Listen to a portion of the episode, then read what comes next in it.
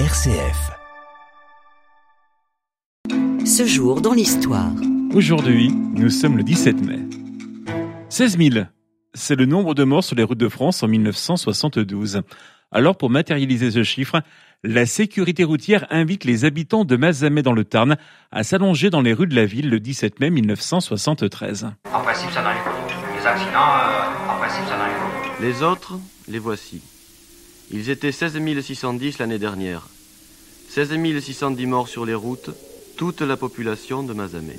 Quelques semaines après seront mises en place les limitations de vitesse ainsi que l'obligation du port de la ceinture de sécurité à l'avant des voitures.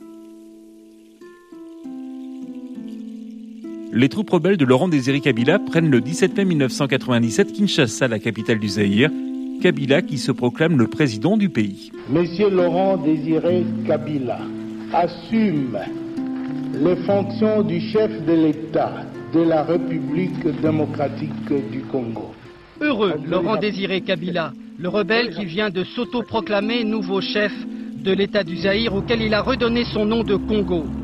C'est l'aboutissement d'une lutte qui a commencé dès le début des années 60, au lendemain de l'indépendance qui voit le départ des troupes belges. La prise de pouvoir de Kabila entraînera la création d'une rébellion à l'est du pays, Kabila qui sera assassiné le 16 janvier 2001. Une semaine après le début de l'offensive allemande sur le front de l'Ouest, rien ne va plus pour les Alliés. Le 17 mai 1940, Paul Reynaud, le président du Conseil, prend deux décisions.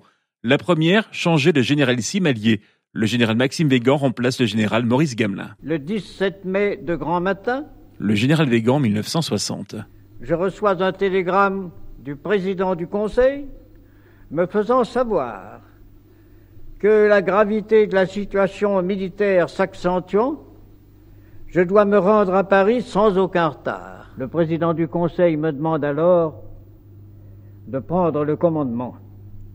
Malgré ce que je viens d'apprendre et de constater, j'accepte. Le général Végan ne parviendra pas à redresser la situation militaire. Autre nomination, cette fois-ci au gouvernement, celle du maréchal Philippe Pétain comme vice-président du Conseil. Ce jour dans l'histoire. La culture à présent, avec la disparition le 17 mai 1960 de Jules Supervielle, poète et écrivain. Il publie son premier recueil de poésie en 1922, Débarcadère. On lui doit L'enfant de la haute mer en 1931 et La fable du monde en 1938. Jules Supervielle était né en 1884 en Uruguay. Autre décès, un 17 mai, celui de Donna Summer en 2012. Chanteuse, elle est surnommée la reine du disco. Elle débute sa carrière en 1971. Elle aura vendu plus de 130 millions d'albums dans le monde. Donna Summer était née en 1948.